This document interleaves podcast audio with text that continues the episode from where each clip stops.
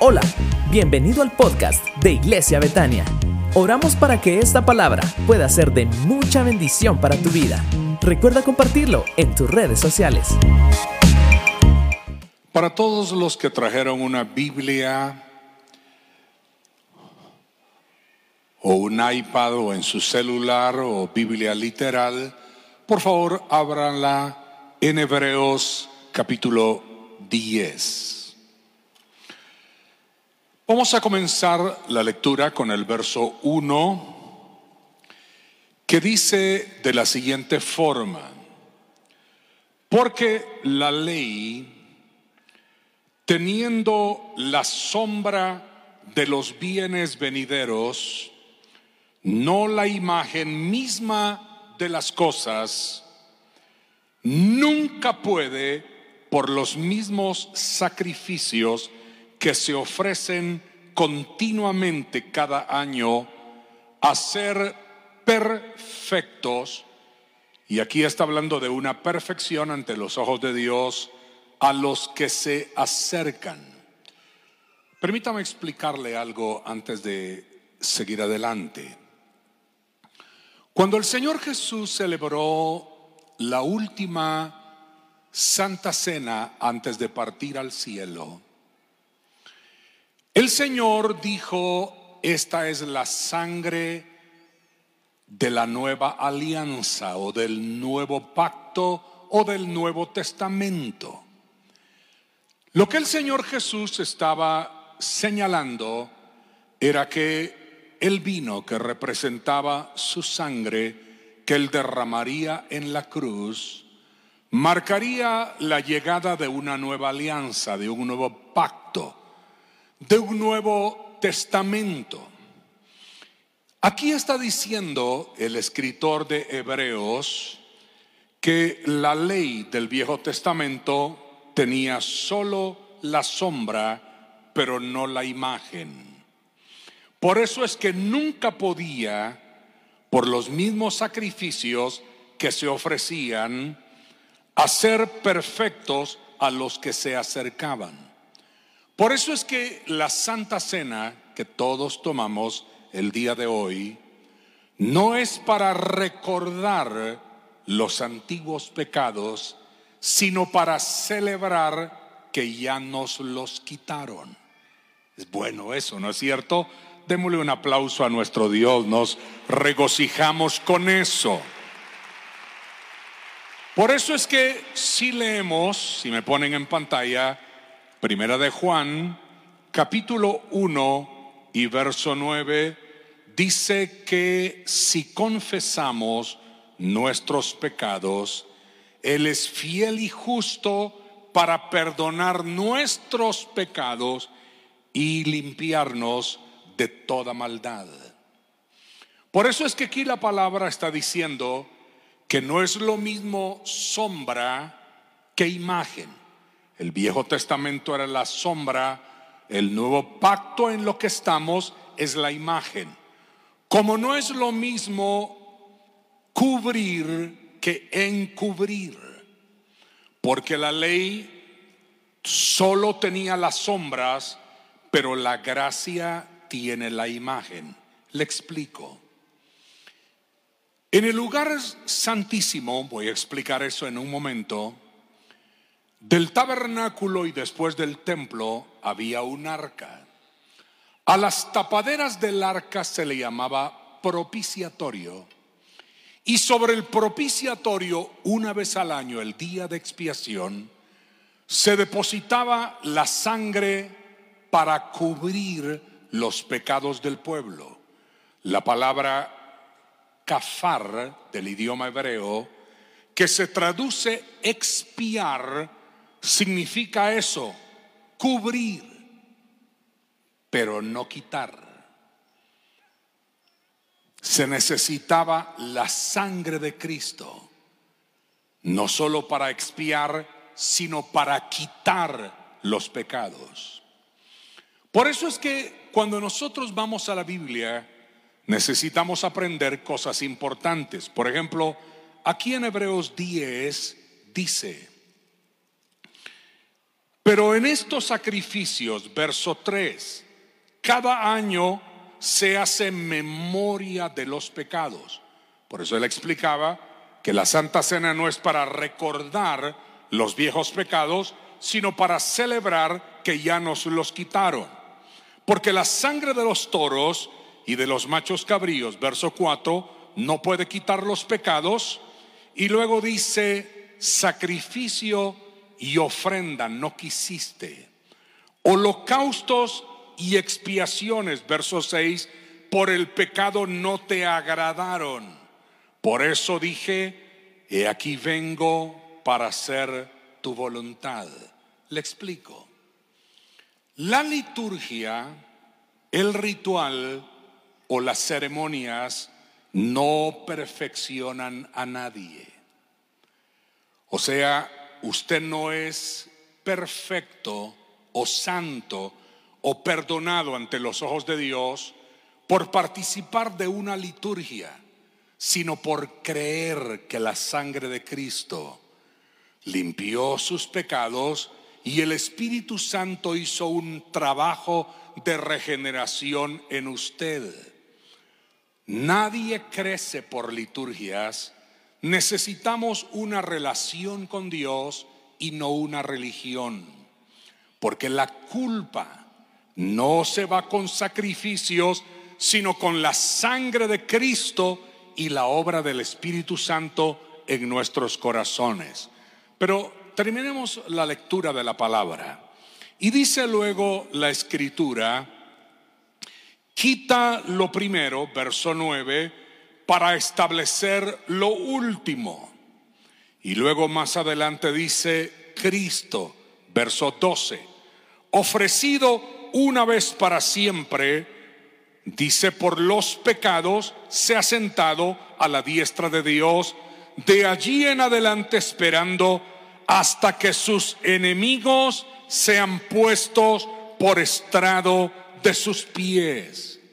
Y luego dice luego en el verso 16, este es el pacto. El tema de hoy se llama así, nuevo pacto. Este es el pacto ¿Qué haré con ellos después de aquellos días? Dice el Señor. Pondré mis leyes en sus corazones y en sus mentes las escribiré y nunca más me acordaré de sus pecados.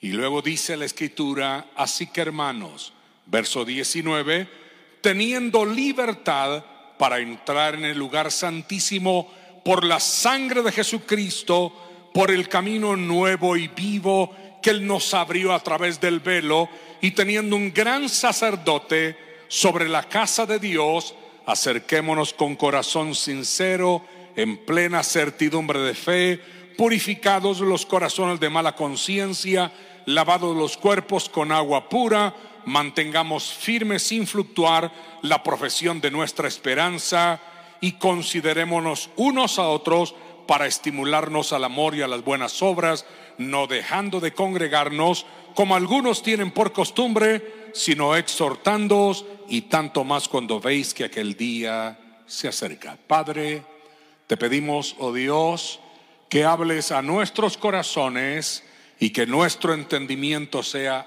aclarado a través de tu palabra. Gracias por la obra de Cristo en la cruz del Calvario Gracias por esta mañana de comunión y de santa cena y gracias por el nuevo pacto. En el nombre de Jesús oramos. Amén. Por favor, brindémosle un fuerte aplauso al Señor con mucha alegría. Muy bien. Por favor, siéntense si fueran tan amables. Seguramente todos ustedes recordarán que cuando Noé vio que las aguas decrecían, porque ya la tierra aparecía después de que el diluvio había cubierto toda la tierra, entonces Noé abrió la ventana del arca y mandó un cuervo. El cuervo fue y regresó al arca, pero unos días después sacó una paloma y la paloma fue y la paloma ya no volvió. Nosotros somos como el arca.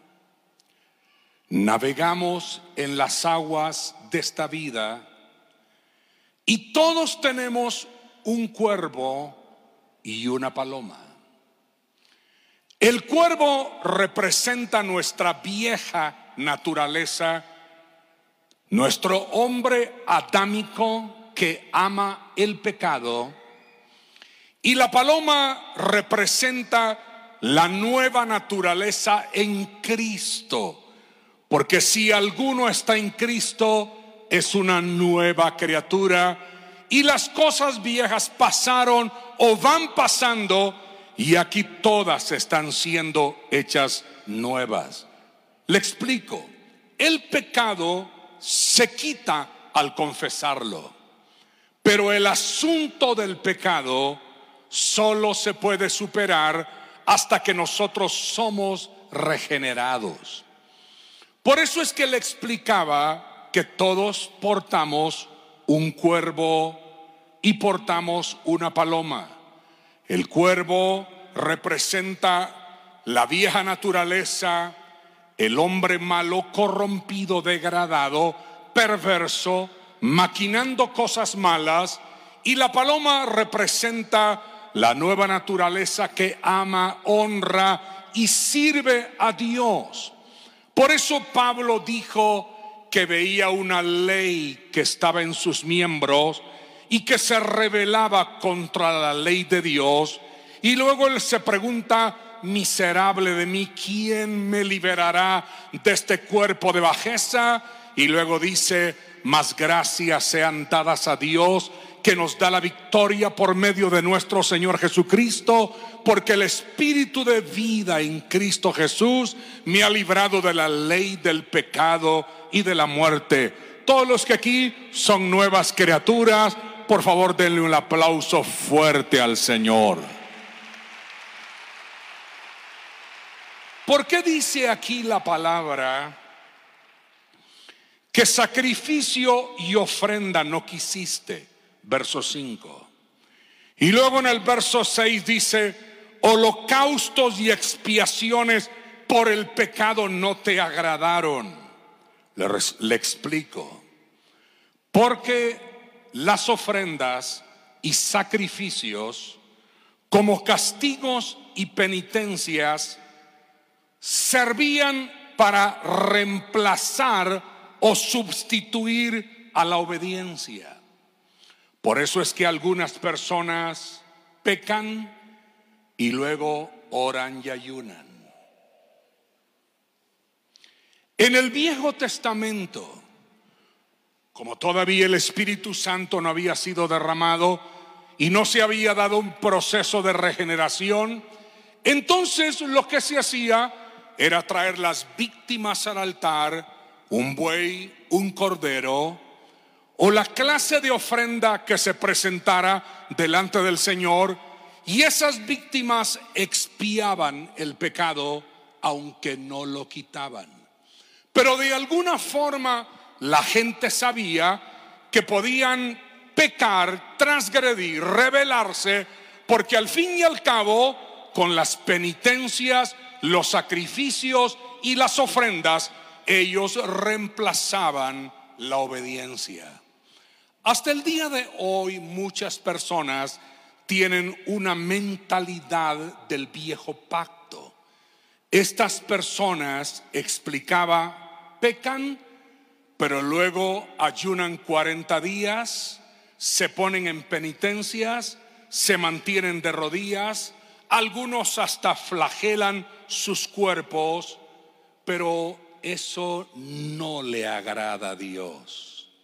En primera Samuel capítulo 15 y verso 22, las escrituras dicen que el obedecer en su segunda parte es mejor que los sacrificios y el prestar atención que la grosura de los carneros. No estoy diciendo que no ore ni ayune.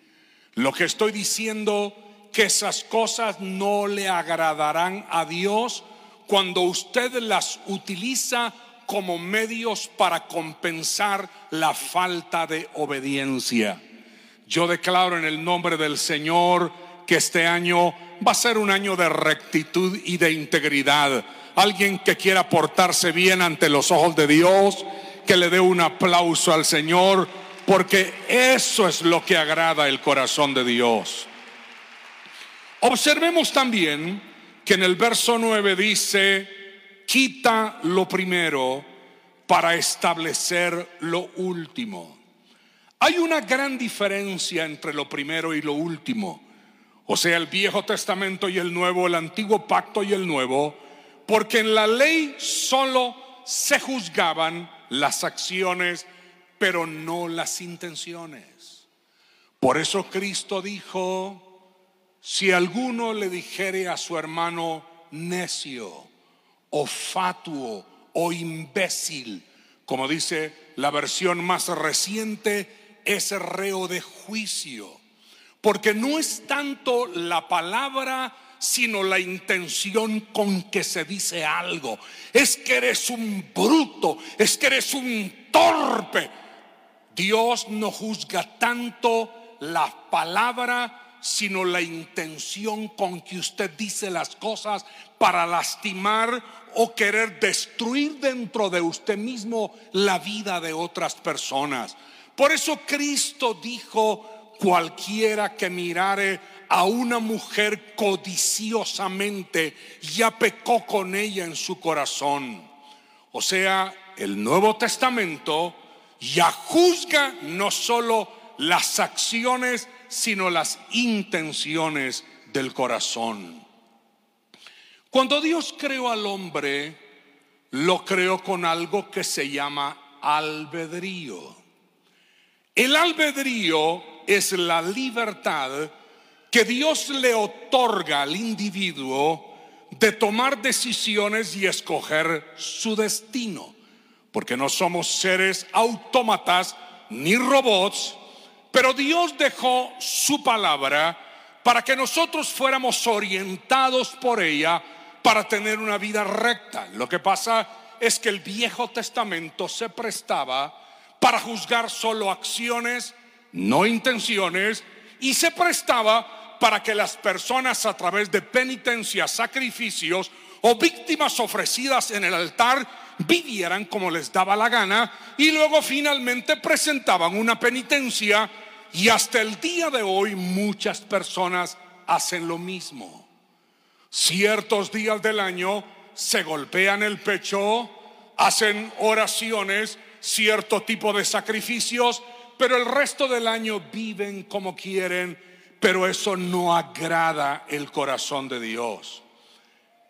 Aunque Dios le dio al ser humano el albedrío para escoger su destino, decía, y tomar decisiones, ¿podía la conciencia salvar a las personas? La respuesta es no. Es como el borrachito que recibe su paga al terminar la quincena y se va con los amigos al bar o a la cantina y allí se bebe, o como decimos en Guatemala, se chupa el gasto de la familia, los uniformes de los niños, el pago del colegio y luego cuando vienen todos los problemas se pone a llorar y se lamenta en su conciencia de haber procedido tan mal para con su familia, pero 15 días después, cuando recibe la siguiente paga, vuelve a hacer lo mismo. Porque la conciencia por sí sola no puede cambiar al ser humano. Se necesita una obra de la palabra de Dios y del Espíritu Santo para transformar al individuo. Por eso es que el hombre no puede escoger por sí solo la salvación. A la gente hay que evangelizarla porque su corazón está en enemistad contra Dios. Y lo que trajo el albedrío fue el temor, la culpa y la vergüenza. Nadie tiene que echarle una mano a Dios. La gracia del Señor es suficiente para poder cambiar la vida de las personas cuando nosotros creemos en la palabra, creemos en nuestro Señor Jesucristo y permitimos que el Espíritu Santo transforme nuestras vidas. Yo declaro que usted vivirá como una persona regenerada, transformada y nacida de nuevo para la gloria del Dios Todopoderoso. Alguien que celebre al Señor con alegría. ¿Qué necesitamos entonces? Lo que necesitamos son tres cosas. Observemos aquí en Hebreos 10 una vez más lo que dice el verso 16. Este es el pacto que haré con ellos después de aquellos días, dice el Señor, pondré mis leyes en sus corazones.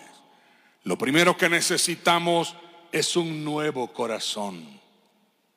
La palabra cardia o cardía significa corazón y aquí está hablando de un corazón que cambia de sentir, porque Dios puso su ley en nuestro corazón, nuestro corazón ha cambiado porque las cosas que antes odiábamos, ahora las amamos. Y las cosas que antes amamos, ahora las rechazamos. ¿Por qué razón? Porque nuestro corazón quiere agradar a Dios. Lo segundo no solo un nuevo corazón, sino una nueva mente. Dice, pondré mis leyes en sus corazones y en sus mentes las escribiré, dice el verso 16. Aquí la palabra mente es dianoia, que significa un cambio de pensar. Por eso es que cuando una persona se convierte, tiene tantos problemas con los amigos y con la familia. ¿Por qué razón? Porque su manera de pensar y su manera de sentir ahora es diferente. Somos nuevas criaturas. Y lo tercero, necesitamos una nueva relación, porque dice en el verso 17, y nunca más me acordaré de sus pecados y transgresiones. Un nuevo corazón, una nueva mente y una nueva relación. Me gusta contar la historia de un jovencito que había tenido en pocos años una vida muy disipada y libertina y que una noche al terminar el culto se quedó arrodillado en el altar y el pastor le dijo, ya nos tenemos que ir, ya vamos a cerrar el templo. Él dijo, no, dijo, quiero que me deje aquí todavía un rato más y luego regresa por mí. El muchacho se arrodilló y empezó a pedir perdón. Dios, perdona mis mentiras, perdona, Señor, porque hice esto, hice lo otro, hice aquí, hice allá. Y empezó a recordarse de todos sus pecados. El pastor volvió a las 12 de la noche y el muchacho estaba todavía arrodillado. Así que le dio tiempo y se fue. Y regresó a las 2 de la mañana y el muchacho todavía seguía recordando sus viejas culpas y pecados y pidiéndole perdón a Dios. Y finalmente el pastor se volvió a ir otra vez. Y mientras el muchacho le decía a Dios, perdóname por mis fornicaciones, perdóname por mis mentiras, perdóname por todo lo malo que he hecho, por mis agresiones, etcétera, oyó una voz del cielo que le decía, ¿qué pecados? Y el muchacho dijo, mis pecados, todos mis pecados. Y la voz del cielo le dijo, ya yo los olvidé. El único que se acordaba de sus pecados era él, porque ya Dios había hecho un nuevo pacto donde nunca más se recordaría de sus transgresiones. Por eso la escritura dice, ninguna condenación hay para los que están en Cristo Jesús. Alabado sea el nombre del Señor. Pero observemos lo que dice aquí la escritura. Dice, así que hermanos, verso 19, teniendo libertad para entrar en el lugar santísimo por la sangre de Jesucristo, por el camino nuevo. Entendemos que ese camino es, es Jesús y vivo que Él nos abrió a través del velo y teniendo un gran sacerdote sobre la casa de Dios, acerquémonos. Ahora dice aquí en el verso 19 que tenemos libertad para entrar en el lugar santísimo. Le voy a explicar esto. En la vieja economía, en el antiguo pacto, el templo se dividía en tres secciones. Eso pasó con el tabernáculo y con el templo de Salomón. Estaba el atrio, que vendría a ser el lobby ahora. El lugar santo, que es el sitio donde todos ustedes están sentados, y el lugar santísimo, que vendría a ser la plataforma. Había un velo que separaba el lugar santo del lugar santísimo. Y aquí en el lugar santísimo estaba el arca y dentro del arca estaban las tablas de la ley, resabios del maná del desierto y la vara de Aarón que reverdeció. La tapadera del arca se llamaba propiciatorio y había dos querubines que estaban enfrente uno al otro en la tapadera del arca y en medio de los dos querubines se ponía la sangre que hacía la labor de la expiación. Cuando Cristo murió en la cruz, entonces el velo del templo se rasgó de arriba abajo porque fue Dios quien los rasgó, señalando que ahora el camino nuevo y vivo por Cristo nos permitía entrar hasta el lugar santísimo. El lugar santísimo hoy ya no es un espacio.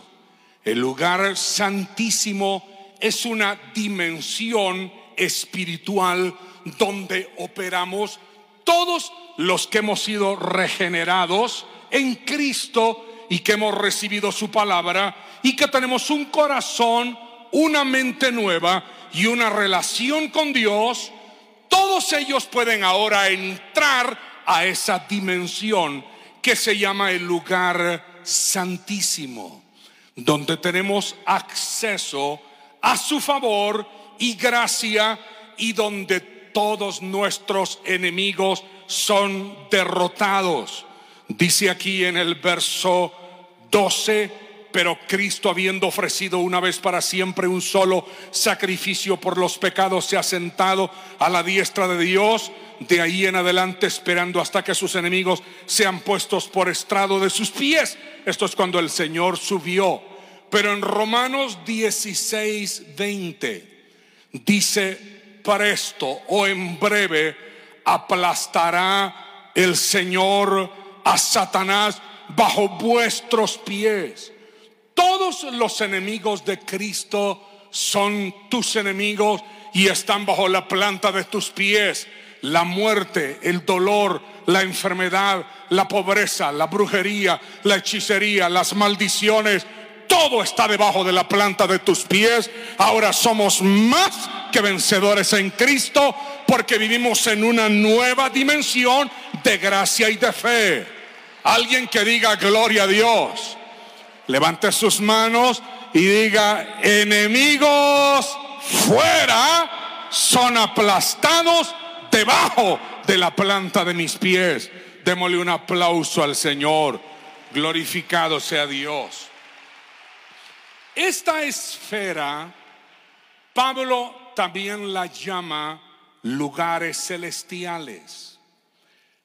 Aquí se me conoce como el lugar santísimo, pero echemos una mirada a Efesios capítulo 1 y verso 3.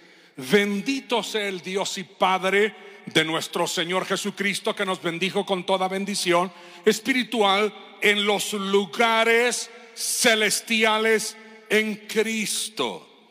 Dice luego el verso 20 la cual operó en Cristo, resucitando de los muertos y sentándole a su diestra en los lugares celestiales. Sentarse significa posicionarse. Y luego en el capítulo 2 de Efesios y verso 6 dice, y juntamente con él nos resucitó, hablando de una nueva vida, y asimismo nos hizo sentar en los lugares celestiales con Cristo Jesús. no es que usted esté sentado en una nube rosada en algún lugar del cielo. Es que usted ahora opera y se mueve en una dimensión de gracia y de fe, porque somos parte de una nueva alianza donde Cristo perdonó nuestros pecados para tener acceso al favor y a la gracia de Dios, porque somos personas regeneradas con una nueva mente, con un nuevo corazón, con una nueva relación con Dios.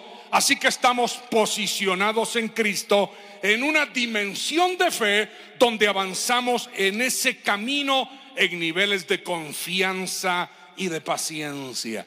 ¿Qué le parece si le damos un aplauso al Señor con alegría?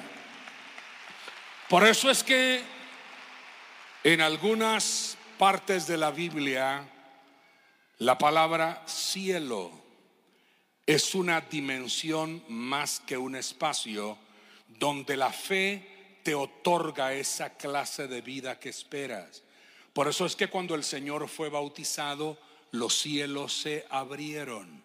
Estaban hablando de dimensiones de favor y gracia que se abren para los creyentes. Regresemos por favor a Hebreos capítulo 10. Quiero mostrarles algo que dice aquí la escritura. Dice, no perdáis, verso 35, pues vuestra confianza, que tiene grande galardón, porque es necesaria la paciencia. O sea, en esta dimensión necesitas confianza, la palabra confianza es con fe, y necesitas paciencia. Dice luego, mas el justo, verso 38, vivirá por fe. ¿Dónde están los vivos aquí el día de hoy? Que levanten sus manos y que le den un aplauso al Señor. Dice, mas el justo vivirá por fe. Muy bien, ahora mire para acá y yo le explico. En el idioma griego la palabra vida tiene dos connotaciones. La primera es el término bio o bios, de donde viene biología, biológico, biodiversidad, etc. Esa palabra bio se traduce vida. Es la vida que tienen todos los seres vivos, los animales, las plantas y aún nosotros, que respiramos, nos movemos, activamos eso se llama bios. Pero cuando aquí la palabra dice, más el justo por la fe vivirá, la palabra ya no es bios, sino la palabra es soe. En este caso, vivirá se traduce sao, pero viene del término soe y se refiere a la vida divina que está en nosotros. O sea, nosotros tenemos una vida natural, pero también tenemos una vida divina que está dentro de nosotros. Pero si nosotros queremos vivir en la dimensión de Dios, no necesitamos el bios, necesitamos el soe. Y el soe solo trabaja, déjame el texto, por la fe. Por eso dice, mas el justo por la fe vivirá. La fe no es para que vivas en el bios. La fe es para que vivas en el Zoe, para que tengas una vida de Dios en ti que te mantendrá salvo, sano, libre, victorioso y bendecido. Levante su mano derecha y diga, tengo la vida de Dios y esa vida me mantiene fuerte, vigoroso, victorioso, salvo, sano y bendecido. Y alguien que celebre al Señor con alegría. Glorificado sea Dios. Son los beneficios del nuevo pacto. Y pónganse de pie, por favor, porque ya terminé. Si me asisten con el piano, voy a apreciarlo. Póngase sobre sus pies y le voy a explicar algo para terminar. Hay algunas cosas que se requieren para vivir en el Zoe de Dios, en el nuevo pacto, en esa dimensión del lugar santísimo. Y se las voy a mostrar aquí en la palabra.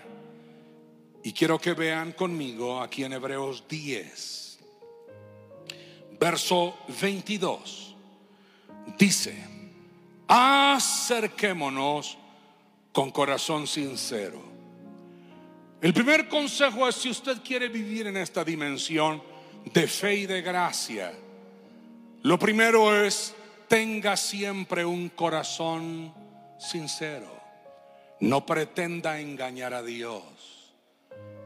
Sea lo que usted es. Ábrale su corazón al Señor. Si ha pecado, si ha transgredido, si lo ha ofendido, cuénteselo a Él. No trate de ocultarle nada al Señor. Mantenga una relación abierta con su Creador. Nadie lo conoce mejor que Él. Él conoce nuestro levantar, nuestro caminar y nuestro acostar. Tenga un corazón sincero, sea honesto con Dios. Si usted es honesto con Dios, lo va a hacer con todas las personas y eso le va a agradar al corazón de Dios. Lo segundo, muevas en certidumbre de fe. Acerquémonos con corazón sincero y en plena certidumbre de fe. Usted tiene que cada día de su vida vivir confiado en Dios. Usted cree porque usted cree. Usted cree que se sana porque se sana. Usted cree que se levanta en la vida porque se levanta.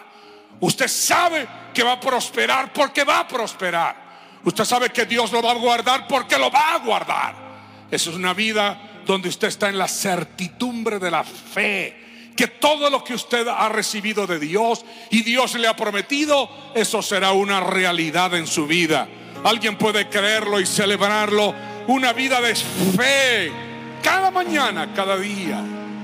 Lo tercero, con una conciencia sana, porque ninguna condenación hay para los que están en Cristo Jesús. Ponme una vez más el verso 22. Dice, acerquémonos con corazón sincero, en plena certidumbre de fe, purificados los corazones de mala conciencia. No guarde amarguras, ni resentimientos, ni rencores.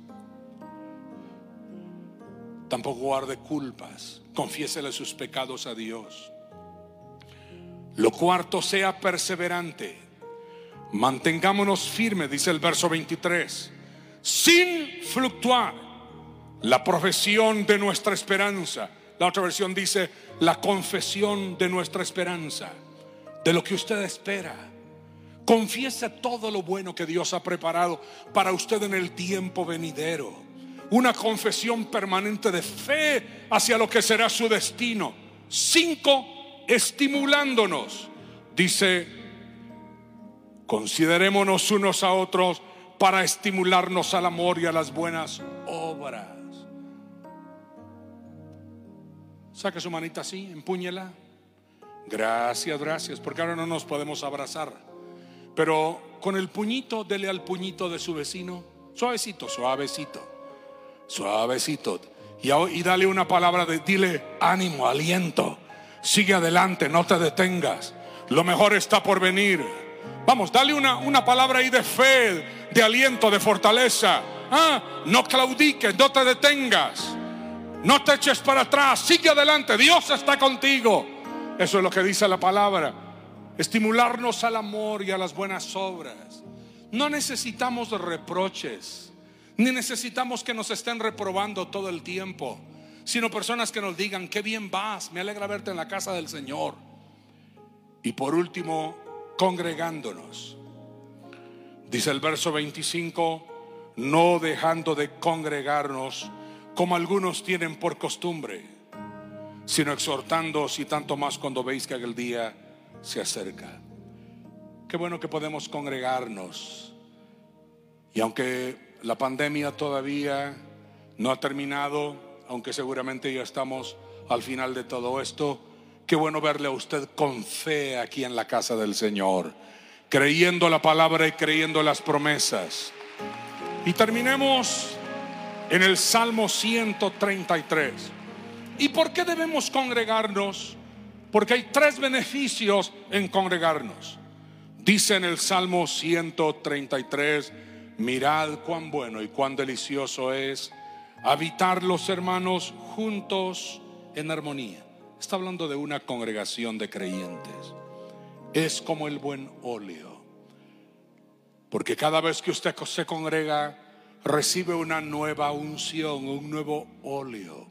Un óleo de gozo, un óleo de alegría, un óleo de fe y de poder. La palabra lo anima, lo alienta, lo fortalece, lo consolida. El Espíritu Santo llena su corazón Congregarnos nos permite ser ungidos con la gracia y el favor de Dios. Lo segundo es la madurez. Dice, es como el bonolio sobre la cabeza, el cual desciende sobre la barba, la barba de Aarón. La barba significa madurez. En estos días de confinamiento la barba se puso de moda. Algunos dejamos crecer un poquito el bigote y un poquito la barba. Este, porque la barba representa madurez y conforme los años pasan se va poniendo un poquito más blanca, ¿no es cierto? Cada vez que usted viene a la casa del Señor, le crece la barba. Estoy hablando en sentido espiritual, esto no es para las damas, porque las damas no usan barba, pero todos crecemos en madurez, crecemos en espíritu, crecemos conociendo la palabra, crecemos acercándonos a nuestro Dios. Y finalmente, en tercer lugar, es como el rocío de Hermón que desciende sobre los montes de Sión, porque allí en la congregación envía Jehová bendición y vida eterna. Unción, madurez y bendición recibimos cada vez que nos congregamos. De estos pasos de la Biblia, y yo declaro que todo este año usted va a vivir en una dimensión gloriosa en una dimensión de vida de Dios, en una dimensión de fe que hará que todos sus enemigos sean puestos por estrado de sus pies. Padre, te damos gracias por este hermoso día que tú nos has dado. Te damos gracias por tu incomparable gracia, por la obra de nuestro Señor Jesucristo en la cruz del Calvario, al llevar todos nuestros pecados, culpas e iniquidades y abrir, Señor, un camino nuevo y vivo, Señor, para entrar al lugar santísimo y vivir en esta dimensión gloriosa que tú has preparado para cada uno de nosotros. Bendecimos a tus santos aquí reunidos. Echamos fuera, oh Dios, todo temor, toda preocupación, toda enfermedad. Y llenamos a tu pueblo de vida, gracia y poder en el nombre de nuestro Señor y Salvador Jesucristo. Amén. Deseamos que esta palabra pueda darte paz y dirección. No olvides suscribirte y recuerda que lo mejor de tu vida está por venir.